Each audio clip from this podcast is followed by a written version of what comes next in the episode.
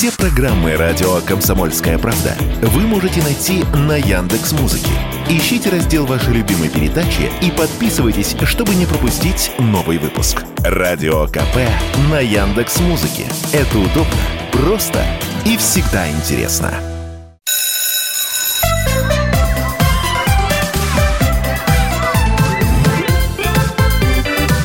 Родительский вопрос. Здравствуйте, друзья! В эфире «Родительский вопрос». Меня зовут Мария Баченина. Вместе со мной автор и ведущий этой программы Александр Милкус. Саша сегодня на удаленке. Приветствую вас, Александр. Да, Здравствуйте. Э, удалили меня, да, в машину. Это все подковерные мои интриги. Да, и сегодня... Оперативный эфир. И сегодня у нас в гостях клинический психолог Иван Алименко. Иван, приветствуем. Да, да, здравствуйте, здравствуйте. Рад всех видеть. Да, я накануне предложила Александру такую тему, которая мне почему-то на глаза попадается в последнее время все чаще и чаще. Роль отца, ну это если говорить таким высокопарным научным языком, роль отца в воспитании детей. А говоря, так сказать, э, по-простому, а нафига нам нужен мужик? Ну, это я, знаете, вот от такой коллективной женщины а, заявляю. Учитывая, что количество разводов сейчас а, превышает количество сохраненных браков, а, то, в принципе, этот вопрос достаточно актуально а, звучит. Но я сразу оговорюсь, чтобы в меня не летели никакие гнилые виртуальные овощи, что я совершенно не сторонница, конечно же, вот такой постановки вопроса. Специально а, сделала это так вот красочно и даже ну, немножко хабально, да, а просто как рассуждает э, иногда э, женщина, я могу родить, да, ставим галочку, я могу воспитать, да, могу, трудно, но могу, а Зачем тогда спрашивается? И э, вот все эти разговоры, что роль отца в становлении ребенка, особенно мальчика, я сейчас ставлю со знаком вопроса вот это словосочетание, особенно мальчика, как-то уходит на задний план. Ну, слушайте, есть же такая фраза «мы росли», выросли, да, и, и вы вырастете, ну куда же вы денетесь? Вот, собственно, об этом и хотелось поговорить. Если Александр еще что-то добавит вот э, к, к этим моим идеям, я буду очень рада. Саша, у вас есть какие-то еще мысли для ну, такого саммари? Мне кажется, идеи вот эти изначально оппортунистические, и я думаю, что э, большинство женщин, которые вынуждены э, рожать и жить, вот то, что называется мать-одиночка, э, они не от хорошей жизни этим э, так живут потому что они не нашли спутника жизни, они не нашли э, человека, который был бы рядом, когда э, растет их совместный ребенок, э, потому что я думаю, что большинство наших слушателей и я думаю, что большинство людей на планете прекрасно понимают, что детей должна растить семья, и вырастать они должны в семье. Вот. Но другое дело, когда действительно нету подходящего мужчины, нету семьи, а возраст подходит. Это другое дело, это, к сожалению, такой форс-мажор, э, трагический и печальный, на мой взгляд. Это с одной стороны. С другой стороны, у нас есть устоявшееся э, словосочетание, и оно мне, честно говоря, вот всю жизнь, пока я его слышу, не нравится. То сочетание называется «она ему родила». Я родила своему там мужчине сына, дочку. А, посмотрите, у нас же нету в языке, а это язык э, и э, вообще языковые такие э, конструкции, они же отражают отношения в обществе. Да, у нас нету «мы родили», очень редко произносится. В нашей семье родился, да. Как правило, женщина говорит, или там теща, мама, говорит, она ему родила. И это тоже, по-моему, трагическая история, в которой не звучит слово «мы» совместно. А, вот почему так происходит? А, ну, не знаю, может, наш гость как-то нас прокомментирует.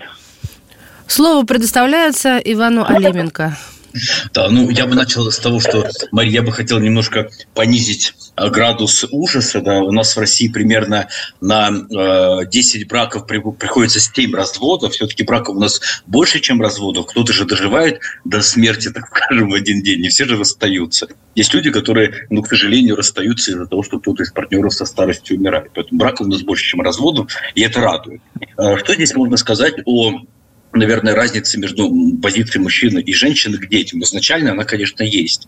Если мы говорим о генетическом и биологическом смысле, то у мужчины нет потребности в продолжении рода на биологическом уровне. У мужчины есть потребность в оплодотворении. Это инстинкт, которые мужчина реализует в, э, вот, э, так скажем, сексуальной жизни женщины, а у женщины есть потребность именно в продолжении рода. То есть ей хочется забеременеть, и поэтому действительно, Александр, там не мы рожаем, а она рожает, да, или она говорит, что я рожаю, потому что мужчина оплодотворил, и, в общем-то, он биологический смысл своего предназначения, да, вот в этом плане размножения, он реализовал. У мужчин потребность в детях, она социальная, она больше социальная. Это определенный статус, это посадить дерево, построить дом, родить сына, то, что, то о чем говорят наши такие многовековые традиции. Поэтому действительно женщина рожает в первую очередь для себя, потому что ей так природой велено. У нее есть вздох, генетика на эту тему. А у мужчины есть задача оплодотворить, и он тоже ее реализует. Так что в генетическом плане мы действительно разные. Но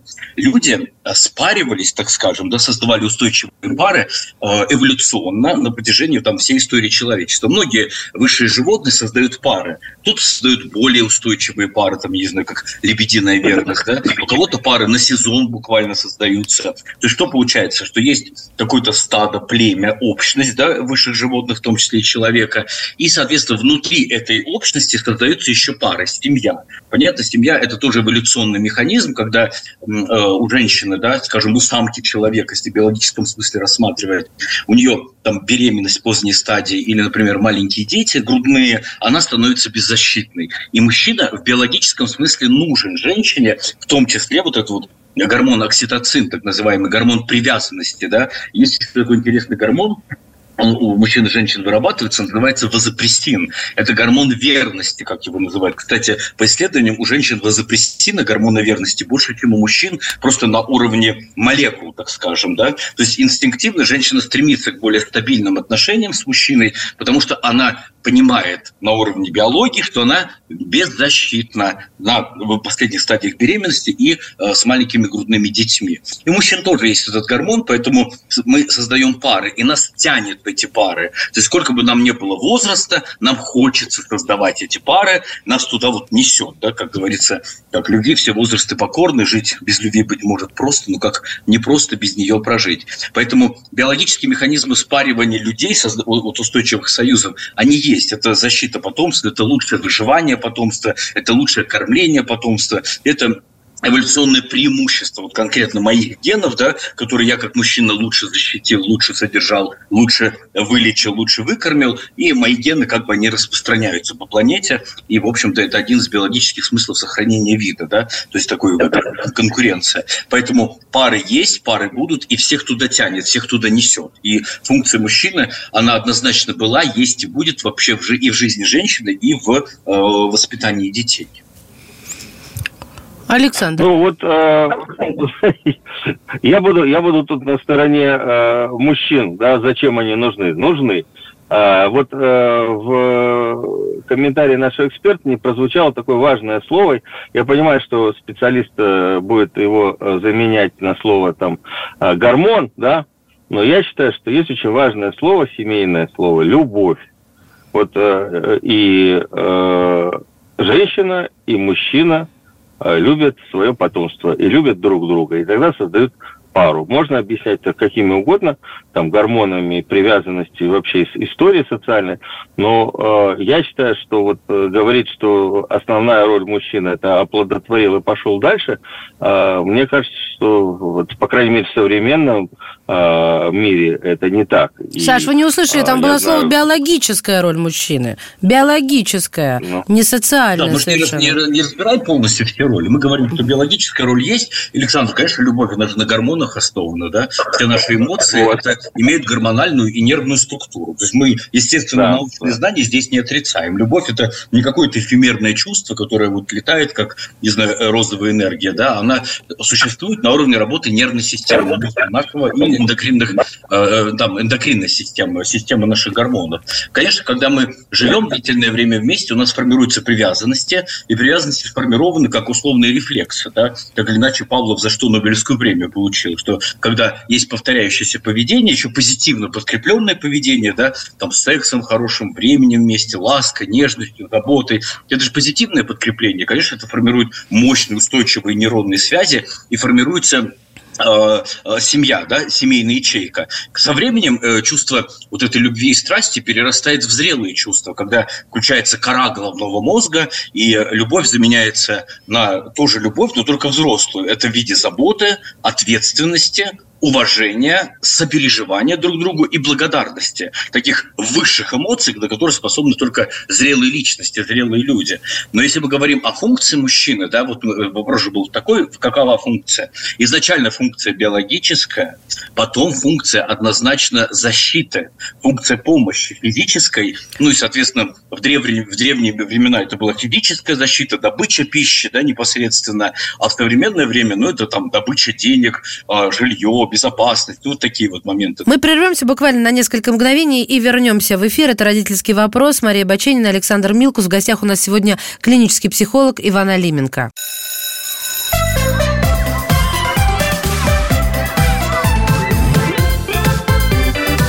Родительский вопрос. И вот мы снова в студии.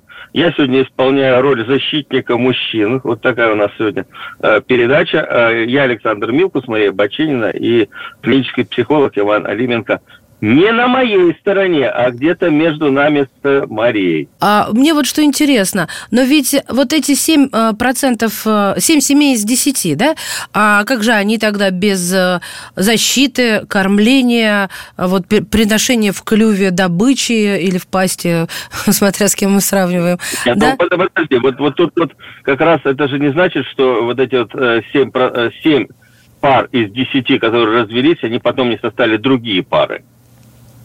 Конечно, Саша, это совершенно верно. Чаще всего ведь разводятся, может, не совсем маленькими детьми, да, а попозже.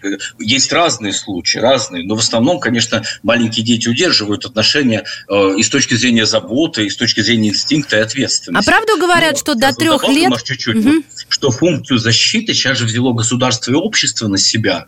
Вот, например, и женщина, которая получила больше прав и свобод, действительно может опираться на функции государства и общества в том плане, что она уже не будет, как в средние века, признана какой-то женщиной второго сорта, и она вылетала совершенно из функции безопасности социума, да, то есть ее уже серьезно не воспринимали. Ну, вот ее бросили, она разведенка, и это уже второй сорт.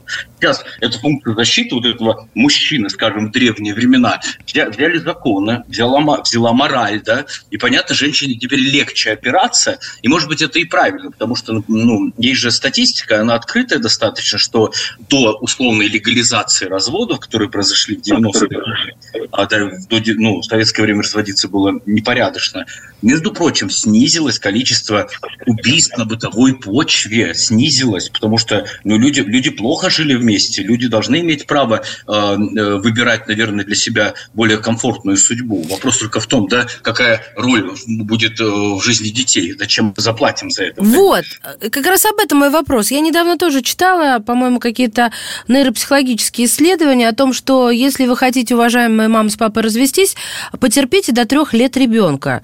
То есть э, вот там что-то происходит в три года, когда уже можно, как говорится.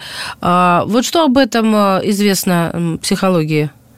Э, вот я категорически считаю, что это неправильно, потому что потерпите, если там уже градус такой э, взаимоотношений накалился – что то в этой ситуации ребенка надо эвакуировать и спасать. Если родители могут договориться... Вот, давайте скажу так. Потерпите, если можете, Саш. Поняла, да. Нет, я просто слишком конечно, категорично это прозвучало. насилие, крики, вопли, если там Ну нет, нет, ну я да? если можете договориться. Ну не, не придирайтесь. Вот действительно, если можем договориться, два цивилизованных человека, которые разлюбили друг друга. Вот такая вот цивилизованная ситуация. Ну, не знаю, вот э, я, я э, подожду, что скажет Иван, но я очень очень боюсь, что ребенок и в трехлетнем возрасте, и в годовом, годовалом возрасте, и в пятилетнем возрасте прекрасно чувствует, когда родители не любят друг друга. И когда это все выплескивается так или иначе на него. Вот. Ну, давай, давайте я, я прокомментирую. Думаю... Еще раз говорю, давайте, давайте, разделим, да. давайте разделим людей с нарушением личности, которые надо к психиатру идти, которые не могут при маленьком ребенке вести себя цивилизованно, Это надо людям к психиатру. Это у них проблемы ядерные, да, на уровне ядра личности. Если люди разлюбили друг друга, но у них есть зрелые эмоции, например, ответственность, то я дядь Марию полностью поддерживаю, можно и потерпеть. Потерпеть, то есть выстроить уважительные отношения друг с другом, как родителей. Не обязательно выстраивать отношения как любовников, да, или мужа и жены. Но можно выстраивать отношения как родители. И здесь я в чем поддержу? В три года по возрастной психологии, это общенаучные данные, э, происходит первый самый серьезный кризис развития личности. Это кризис становления эго, становления я, сознания и самосознания.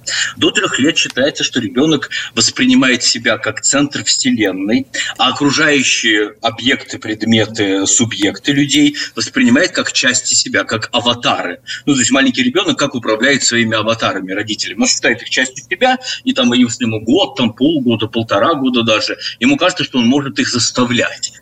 То есть, например, ему захотелось, чтобы аватар принес ему эм, э, конфету, да, и он кричит, и аватар тащит ему эту конфету в итоге, да. Аватар исполняет его пожелания. И только в три года формируется осознание себя как сознательного субъекта и осознание родителей как сознательных субъектов. Это общие психологические данные, то, что и согласовано с, э, скажем, с нейробиологами, которые говорят о, ну, о развитии коры головного мозга. Поэтому для ребенка разрывы до трех лет, то есть, например, жил с родителем, потом родитель ушел из семьи, если не жил, там ничего такого не происходит радикального. А вот если жил, то эти разрывы привязанности будут формировать повышенную тревожность. То есть есть такая структура в мозге, называется миндалевидное тело, есть уже данные, что миндалевидное тело будет увеличено в размере у этого ребенка, который переживет резкие разрывы привязанности. То есть э, ребенок вырастет с тревожным с фобическим ядром личности, и это будет, конечно, усугублять его развитие там, невроза, психосоматики и зависимости в будущем в том числе, в том числе и созависимых нездоровых отношений в его жизни. Да? Вот, поэтому до трех лет это действительно так и есть лучше, оптимально лет до 6-7. Там еще более спокойный период наступает. Но до трех лет я поддержу. Я считаю, что люди, которые принимают решение завести ребенка, если они эмоционально зрелые люди, и они приняли решение жить вместе, то, конечно, три года – это важный срок для того, чтобы меньше навредить ребенку. Это так и есть. Ну, на самом деле так и есть. И здесь лучше ну, понимать последствия. Конечно, если люди психопаты, и ребенку угрожают физически и морально, то здесь уже опека должна действовать и соответствующим образом реагировать. Хорошо. А, а вот вы говорите там более комфортно 5-6 лет. Что происходит вот с развитием ребенка, его головного мозга вот в этот период, после, после трех лет? Понятно, там первый кризис 3, второй, по-моему, 6 лет, да, третий уже это подростковый, если я не ошибаюсь. Ну, в 6-7 лет происходит там небольшой кризис, это кризис формирования воли, когда ребенок готов в идти. Дети готовы учиться с трех лет, вот мозгами уже, да, а вот усидчивости у них не будет. Они не будут сидеть по 40 минут на уроках, ну просто не будут и все. И вот когда формируется уже волевая регуляции поведения, развиваются лобные доли коры головного мозга, то, например, разрывы и разводы, и там еще психоаналитический момент такой происходит, мы его обсудим, Эдипов комплекс, многие про него слышали, как раз функция отца не только Марии в роли мальчика и в роли девочки, очень важная, между прочим, не только в роли мальчика, это уже в социальном плане, нам кажется, в роли мальчика. В роли девочки иногда это даже сильнее функция, чем в роли мальчика, ну, в плане ее судьбы и будущих близких отношений, как, как она будет выстраивать сама семейные отношения. Так вот, когда формируется воля к 6-7 годам, волевая регуляция поведения, ребенку становится гораздо легче например, дождаться, например, когда отец придет, например, если они развелись, да, дождаться, когда он позвонит. А, то есть не воспринимается отвержение, как вот здесь и сейчас, навсегда. То есть я могу регулировать свои эмоции, я могу через лобную долю коры, лобные доли коры головного мозга, не, не травмируя свою психику, не через страх, а через волевую регуляцию понять, что я могу потерпеть немножко. Ну, то есть в этом плане в 6-7 лет это самый спокойный период, причем лучше, знаете, вот как если говорят возрастные психологи, лучше это делать с 6 до 11 в этом промежутке, потому в подростковом возрасте тоже будут уже сложности. А, скажите, пожалуйста, вот вы э, подчеркнули роль э, отца в становлении девочки, да, в развитии девочки. Я сейчас вспомнил такую историю. У меня был очень э, близкий друг, э, военный, там метр, наверное, метр восемьдесят, метр девяносто, с громадными кулачищами, ну такой мужчина, альфа-самец. А, и у него был сын. Сын занимался э, там, восточными единоборствами. В общем, хорошая семья, все. И, и как-то вот на вечеринке мы разговорились, и он сказал, что а я себя лишил возможности э, дальнейшего, значит, вот оплодотворения. Вот у него хорошая семья, жена, никуда разводиться не хочет, второго ребенка не хочу, и вот я даже вот э, провел медицинскую операцию. Я говорю, зачем? Что ты, зачем это надо? Он говорит, ты представляешь, я вот себе подумал, если у меня родится девочка, я буду ее растить, и у нее будут там красивые платьица, у него будет, у нее будут красивые бантики и так далее, и так далее. А потом она вырастет, и я должен буду ее отдать какому-то чужому мужику. Это страшно, я же его убью. Саша, зачем вы сказали, описали этого военного? То есть у вас такой стереотип, что только такие великаны русские могут так считать? Я вам просто скажу. Нет, я просто хочу сказать, что э, очень самодостаточный, обеспеченный, угу. э, человек, э, который готов принимать... То есть уверенный в, в себе. Я, я поняла, мысль ясна. Я просто добавлю к этому. Когда, когда я, я услышал, что он сказал, я его просто убью, я поверил, что Саша обидчика своей там виртуальной дочери может действительно Действительно, что с ним нехорошее. Еще одна пауза, время новостей на радио «Комсомольская правда», а затем родительский вопрос снова в эфире. Иван Алименко, клинический психолог, сегодня у нас в гостях.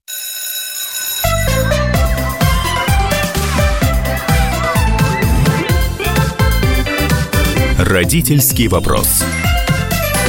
А, мы возвращаемся в эфир. Александр Милкус, Мария Бачинина и наш сегодняшний гость, клинический психолог Иван Алименко. Говорим мы про роль родителей, в первую очередь роль мужчины в семье, воспитании детей. Очень важная история. Ну вот, коллеги, не поверите, у меня мой папа, он уже не с нами, он был противоположностью вот того типажа, который описал друга Александра, да. А, у меня папа среднего абсолютно такого обычного роста, э, достаточно стройного телосложения, он никогда не был каким-то таким вот богатырем, он был, ну, как, вот прям стандарт, такой золотой стандарт, действительно. А, и такой абсолютно интеллигентной наружности. Вот знаете, вот интеллигентное – это ключевое слово не потому, что там ум и так далее, а вот такой российский интеллигент. И я в жизни, он очень был лояльный, коммуникабельный, его люди любили. Я в жизни не, даже не могла допустить, что этот человек не найдет общего языка с моим женихом и впоследствии мужем. А, но это случилось. При том, что мои родители находили всегда общий язык со всеми моими, ну, как мы в российской глубинке любили называть, женихами, да? То есть это всегда было нормально, я никогда не боялась их знакомить, привести в гости и так далее. А вот тут нашла коса на камень, и меня это поражало всю жизнь, ну вот до тех пор, пока папа не ушел от нас. То есть это не только какие-то вот, я специально этот пример привела, не только там военный, да, там же специальный а, а, определенный склад характера, не только, то есть вот эта гипермужественность, такая сексуальность, вот альфа-самец. Вот, э, Александр, а в чем вопрос-то был? Э, вопрос в том, что э, вот мы, э, даже не вопрос, такое соображение, а мы всегда говорим, что там конфликтная часть семьи это, как правило, женщина, да, а, и вот а, Иван как раз подошел к тому, что а, и, вот для становления девочки роль э, отца, мужчины, может быть, и важнее, чем роль жен... Э, мамы, женщины. Я вот привел пример вот такой вот прям, прям вот жесткого отношения Саш, ну давайте я немножко это расставлю границы. Во-первых, я не сказал, что роль детей меньше. Я сказал, что роль отца в жизни Одна. девочки Одна. может быть важнее, чем роль отца в жизни мальчика. Давайте не путать мои показания. Я не говорил про э, важность или важность роли женщины. Конечно, я не согласен с вашим утверждением, что женщина является главной причиной конфликта. Я тут против сексистских любых заявлений. Я с уважением ко всем личностям отношусь. Да? То есть тут уже... Вот ваш пример, например, или Машин пример, как раз и говорит о том, что мы говорим о человеке, может быть, социально успешном, но психологически закомплексованном. То есть вместо того, чтобы адекватно порадоваться счастью дочери, мы видим, как отец боится своей собственной безумной, немотивированной ревности, да, что я настолько буду ревновать, что я его убью. Кого? Человек, который будет любить твою дочь, ты будешь убивать? То есть вместо того, чтобы порадоваться, ты будешь ревновать. И как раз вот эта вот тема и говорит о том, что и Машу твоего папы, или вот в этом примере, да, не был, не был пройден Эдипов комплекс, то есть там остались фиксации психологические. И Эдипов комплекс – это вот это вот, вот эти патологически ревнивые отношения с ребенком противоположного пола. Это как раз вот та самая роль отца в жизни не только мальчика, но и в жизни девочки иногда важнее, чем в жизни мальчика роль отца вот на тему того, что нужна ли Маш полная семья или не нужна полная семья в этом плане. Что говорит психоанализ на тему вообще типового комплекса? Гипокомплекс простирается как раз где-то с 3 до 6 лет, примерно в этом периоде. И с чем он связан? А, все высшие животные, в том числе человек, которым, которого я отношу к высшим животным, имеют э, такую форму развития детенышей, как игра. То есть детеныши через игру определенным образом тренируют взрослые взаимоотношения. Там охоту, ухаживание, умение отстаивать свою территорию границы. Мы это видим у высших животных, они играют очень много, да, и дети играют тоже, мы же понимаем, да. На чем основаны эти игры? Они основаны как там Александр не любил, в том числе на гормонах они основаны, на гормонах. То есть гормоны регулируют наше поведение эмоциональное в том числе. Ну, то есть они регулируют это поведение. Не только мозг да, чего-то хочет, есть еще то, что дает топливо нашему поведению, это обычно гормон. И вот считается, что где-то с трех до шести лет у детеныша человека, так скажем, и у мальчика, и у девочки формируется гормональный всплеск. То есть определенное развитие сексуального поведения. То есть это некоторая тренировка сексуального поведения. И мальчики начинают активно заигрывать с матерью, маменькин сынок появляется, и девочки активно заигрывают с отцом. Появляется а, папина дочка, да, так скажем, вот с этой стороны.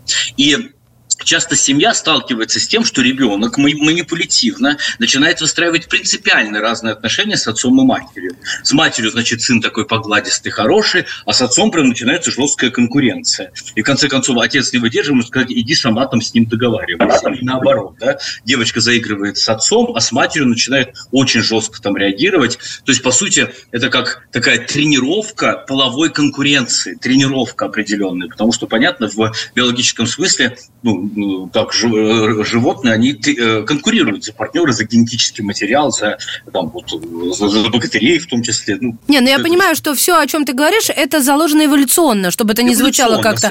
Да, верно. а то ведь сейчас кто-то и подключится и не поймет, люди, что да, ты о семье говоришь, есть. как ты смеешь. Да, да, да. То, что мы, мы, мы люди, э, сколько, господи, в эволюции там человеческого, наверное, Homo sapiens sapiens 40 тысяч лет, да, а эволюции роду Homo миллион лет. Ну, то есть это несравнимые вещи вещи, если мы обратимся именно к биологической э, науке, да, к биологической теории. Поэтому что во время эдипового комплекса должно происходить в семье?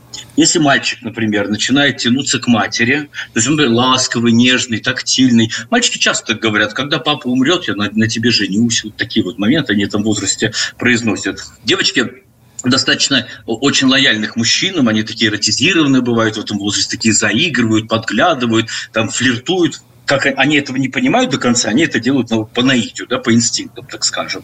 И что происходит? Во время эдипового комплекса, вот какая роль мужчин, например, роли девочки, да? Мужчина должен быть максимально тактильным. Он не должен бояться сам вот этой эротизации дочери. То есть обниматься, целоваться. Есть табуированные зоны. Это, например, грудь и пах у женщины и пах у мужчины. И это э, табуируется. То есть это в норме. Там это трогать и смотреть туда нельзя. Это табуируется. А вся остальная тактильность, ласки, поцелуй и поглаживание должны сохраниться. Роль матери в этот момент какая? Мать должна выдержать агрессию. То есть не, не, не, не опуститься на уровень ребенка и не начать с ней конкурировать.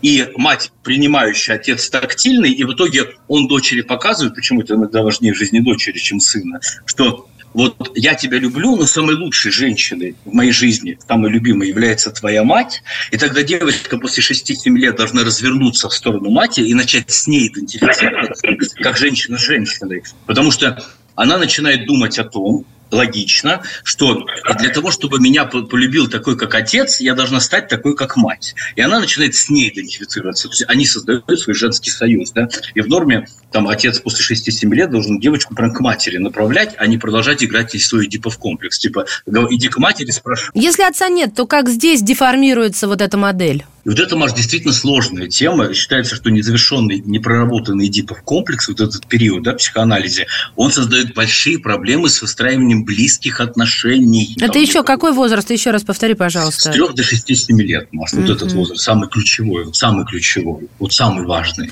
Ровно как в жизни вот, мальчика, так и в жизни девочки. А отец в жизни мальчика тоже играет роль. Он же тоже начинает конкурировать с ним. Он же сам начинает агрессировать. И поэтому, а там то же самое, только наоборот. Мать дает максимум принятия тактильности, да, а отец старается не конкурировать, старается удержаться в позиции отца, а не позиции конкурирующего э, самца, да, например, какого-то животного. Слушайте, вот, вот то, что вы говорите, это очень важная история. Я вспомнил сейчас своего другого друга, э, который очень сильно переживает. У него дочка в подростковом возрасте, э, идет вот такое отторжение, неприятие. Она приходит, закрывается в своей комнате, не общается, мало общается с отцом, а они живут там с отцом без, без матери. Э, и э, мы много с ним говорили о том, что как же так? Вот Ирочка, она же была папиной дочкой – она же всегда вот э, была на моей стороне, всегда меня поддерживала. А сейчас вот э, такое неприятие. Э, и это причем человек образованный, кандидат наук и так далее. А как вот объяснить такому отцу и, и как выстраивать ему отношения? А вот сейчас я понимаю, я вот тоже не специалист, я понимаю, что он просто вот физиологические проявления – дочери в, младшем подростковом школьном возрасте а, принял вот за чистую монету. Ну да, он, из а это... папина дочка подумал про хорошие отношения. Ну, а это на самом деле был Эдипов ну, он там так развивает. Ну, во-первых, э, вот этому вашему другу, знакомому, Саша, ну, нужно понять, что у него свой Эдипов комплекс не проработан вместо того, чтобы понимать, что дочь нормально сепарируется, да, у него что с подростком происходит? У нее там гормональный всплеск, у нее появилось там половое поведение. Она как подросток не может его реализовать. 300 лет назад в 12 уже замуж выдавали, мы понимаем, да. Сейчас такого не происходит, сейчас образование очень длительное, и э, совершеннолетие отодвинулось, в том числе, чтобы дети могли быть адаптированы в социуме. И что делать подросткам с сексуальной неудовлетворенностью? Быть в печали и в тоске. Ну, все люди люди, у которых сексуальная удовлетворенность, они вечно всем недовольны и хлопают дверями. И взрослые делают ровно то же самое, что и подростки. И отец должен видеть в них гормональное взросление, а он начинает обижаться ревновать. Вот это «меня разлюбила дочь», да? Это уже говорит о том, что да, его, да. его Эдипов комплекс не был проработан, его. И поэтому он вступил с ней вот эти э, игривые отношения папина-дочка. Проблема же в том, что когда у родителя не проработан Эдипов комплекс, родитель сам покупается на него. То есть две, две реакции есть. Либо родитель совсем боится тактильности ребенка и отталкивает его, либо в такие игрища заходят, что мать там вообще вот не нужна просто. Вот. Еще одна небольшая пауза, и родитель Родительский вопрос вернется в эфир. Иван Алименко, клинический психолог, сегодня у нас в гостях. Роль отца в жизни детей.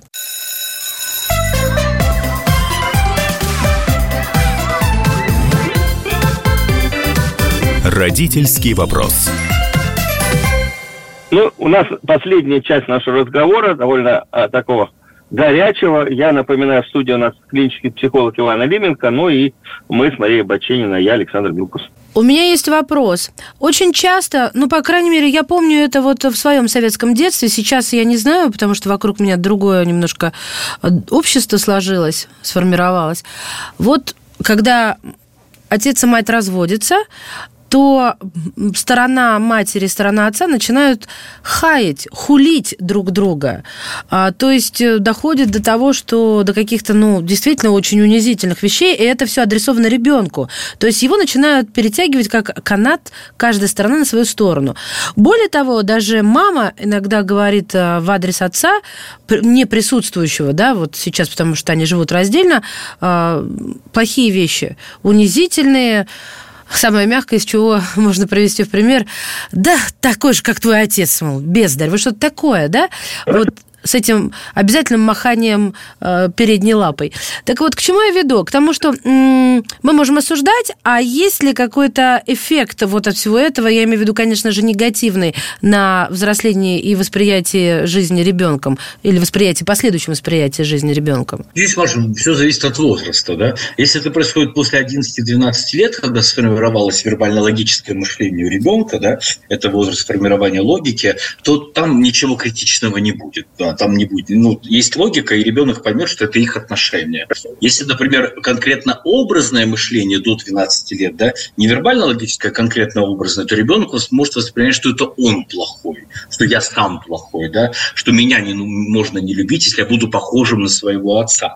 И здесь могут формироваться такие перегибы, когда ребенок там, э, ну, там, или мальчик, или девочка пытаются быть не похожим на своего отца, ну, если там есть вот такое осуждение, а по сути они пытаются не быть собой. Потому что, ну, что значит похож на отца? Это и нервная система, и внешний вид, и особенности темперамента. Ну, как бы это то, что генетически передается. Мы не мы, если начинаем это с фига душить, вот это может создавать определенные комплексы и неврастении, да, тонизацию нервной системы. А после 11-12 лет, ну, ничего такого. Дети сами уже смотрят на родителей как на идиотов, ну, и понимают, что это просто... Это я испытываю на себе э, каждый божий день.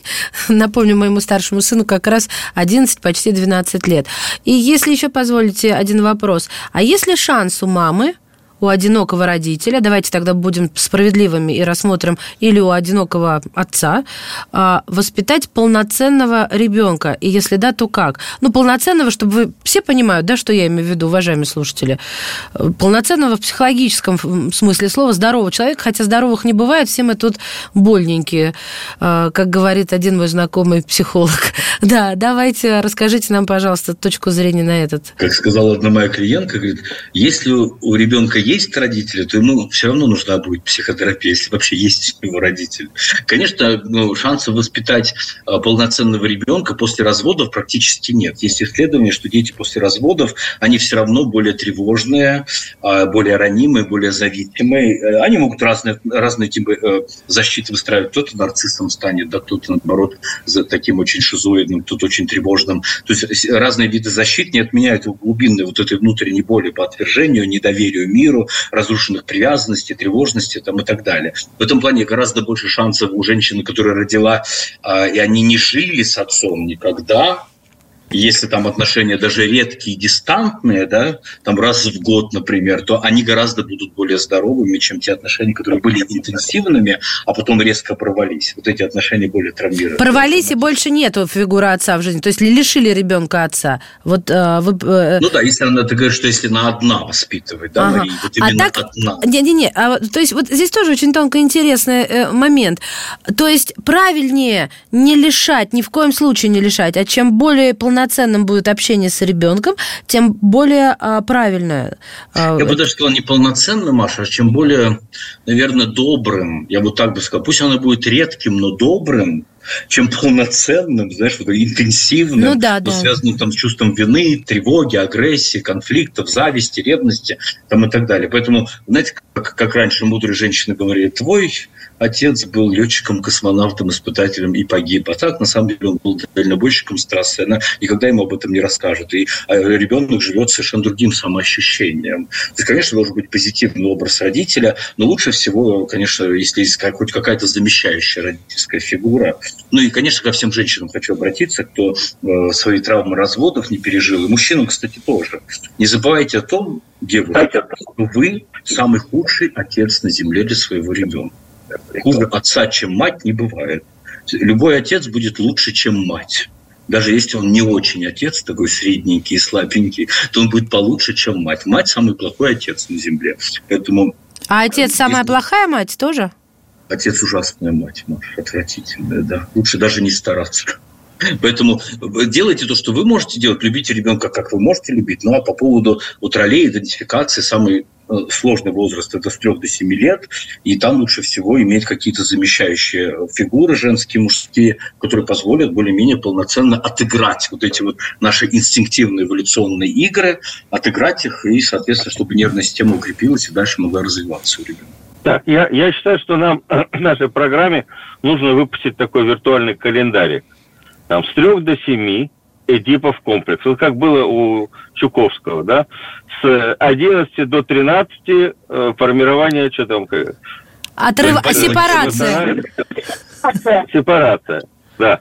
После 13 э, значит, взросления подростковое «папа, отойди» и, и мама тоже. Вот. Я думаю, что действительно такие вещи очень важны, люди не очень понимают, а действительно вот эти кризисы, они заложены, и кризис, когда ребенок осознает конечной жизни и э, приход э, неминуемой смерти, что мама, и папа, и бабушка, и дедушка когда-то уйдут, вот это где-то, по-моему, лет 7-6, тоже важная история. А, но я бы все-таки, знаете, что подчеркнул? Вот мы, э, мы говорили сейчас, что вот развод – это травма, но если родители ругаются, если дома очень плохая атмосфера, а, то лучше, лучшая ситуация – это когда они разойдутся по разным углам, желательно в разных квартирах. Меньше, а, и... выбирать, меньше зол, да. Вот. Поэтому тут разные вещи. И я, кстати, хочу напомнить, э, Маш, вот начали мы программу э, «Можно ли без отца?» Вот э, статистика нашей программы «Родительский вопрос», которой я интересуюсь, пока эта программа у нас выходит в эфире на радио «Комсомольская правда», говорит о том, что, несмотря на название, больше 60% наших слушателей, то есть тех, кто слушает нас по эфирному радио, я не, не, не, не получил статистику э, трансляции по YouTube, так вот, 60% тех, кто слушает э, радио «Комсомольская правда», нашу именно программу, в эфире, в автомобилях или в подкастах, это мужчины. Я мужчины. искренне удивлена, серьезно. Я вот знала, что вы сейчас это скажете, это но не верила. Да, да, безусловно. Тут вообще даже ни, ни капельки э, никакого там негатива. Но я настолько удивлена. А почему так происходит? Мы же такой... Слушайте, это, наверное, сексизм, да, женский сейчас из меня прет, да? Товарищ он, психолог. Он ну, вот, да. серьезно. Во-первых, у нас, у нас много э, заботливых, э, внимательных мужчин и, и отцов. Замолчу-ка я лучше, да, действительно. Которых интересует э, тема и воспитания, и обучения детей. Э, очень много у нас было диалогов с нашими слушателями, именно дедушками внимательными. Так что э, все в этом смысле хорошо. И э, родители интересуются э, вот этой темой, э, муж, мужская часть родителей очень активно. И это, и это действительно приятно. А да. вторая версия у меня есть э, в том, что она более утилитарная. Э, наша программа выходит э, утром, ну, понятно, что на э, Сибири, Дальний Восток она выходит э, уже в прямом эфире попозже. Э, и это как раз то время, когда добытчики, отцы, руководители племени выезжают в магазин в воскресенье за продуктами или с детьми куда-то на прогулку и э, включают радио «Комсомольская правда» в машине. Саш, здорово вы все-таки финализировали, потому что я, как э, следящий за временем, э, э, констатирую, что оно практически вышло, и осталось только поблагодарить и попрощаться. Я считаю, отличная такая э, резюмирующая нота, по крайней мере, позитивная. Ой, очень интенсивно было. И, на мой взгляд, полезно, и это самое важное. Спасибо большое. Говорим клиническому психологу. Иван Алименко был сегодня в гостях в родительском вопросе. Иван, спасибо. Спасибо вам. Всего самого и хорошего. И на финал нашей программы я бы э, пожелал мужчинам, защитникам Отечества, через несколько дней будет э, 23 февраля, оставаться такими же мужественными, решительными и заботливыми в своей семье. О чем мы, в общем-то, сегодня и говорили всю программу. А я бы добавил, чтобы мужчины все-таки эм, э, не забывали, что они тоже нежные, эмоциональные, и эту часть себе тоже развивали. И Точно. в том числе и к своим сыновьям, и дочерям, и в первую очередь к своим женщинам. А я женщинам скажу, берегите своих мужчин. Они у нас э, создания очень хрупкие в плане психики. Это Треп, они только кажутся. Трепетные. Да, они трепетные. Я в этом убеждена, и поэтому бережно отношусь. Спасибо большое. Это был родительский вопрос. До встречи через неделю.